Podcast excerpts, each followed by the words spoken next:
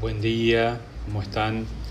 Miren, si uno sigue mirando lo que don Bosco escribe en la introducción al mes de mayo, es interesante ver cómo el mes de mayo, más allá, o este acto de devoción que él llama el mes de mayo, más allá de todo lo que puede traer justamente de oración, de devoción a María, etc., siempre en don Bosco tiene un toque, una línea, digamos, que tiene que ver con lo apostólico, es decir, cómo el cristiano da testimonio de su fe allí donde está y según su condición. ¿no?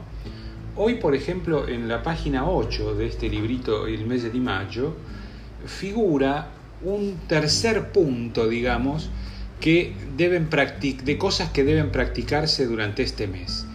Y es interesante, dice así, invitar a nuestros parientes, amigos y a todos aquellos que se encuentran con nosotros a tomar parte en las prácticas de piedad que se hacen en honor de María a lo largo de este mes.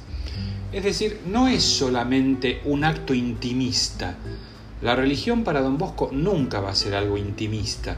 Va a ser siempre algo que me tiene que llevar a relacionarme con los demás desde mi ser apóstol, en este caso de la devoción a María.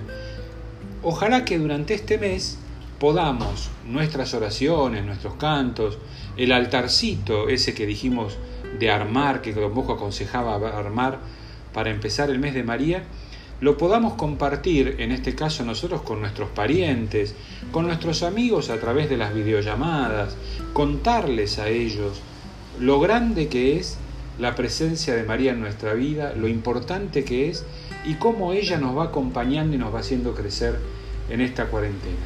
Les mando un abrazo grande.